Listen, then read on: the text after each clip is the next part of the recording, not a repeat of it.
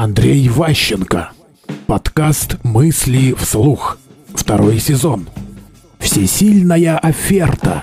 Э, В социальных сетях вам могут отказать в обслуживании, заблокировать ваш аккаунт, выкинуть ваши фотографии. Почему? Вы нарушили правила сети. То есть э, в каком-то конфликте, там, межличностном, переписке, э, публикации ваши могут оскорблять это чувство. Ну, например, вы поставили фотографию, что вам там нравится победа российская, ну, там, 9 мая. А это оскорбило украинца. И он написал там заявление на вас, что вот гражданин такой-то оскорбляет чувство там украинцев. Минимум блок, максимум закрытие, закрытие вашего аккаунта.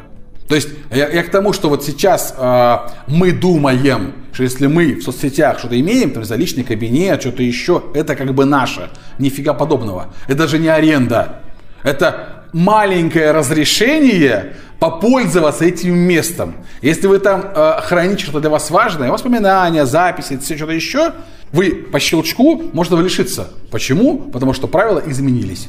Поэтому оферта это хорошая вещь, но у нее есть минусы свои. Мысли вслух. Слушайте новые выпуски и ищите аудиокниги Андрея Ващенко на Литресе.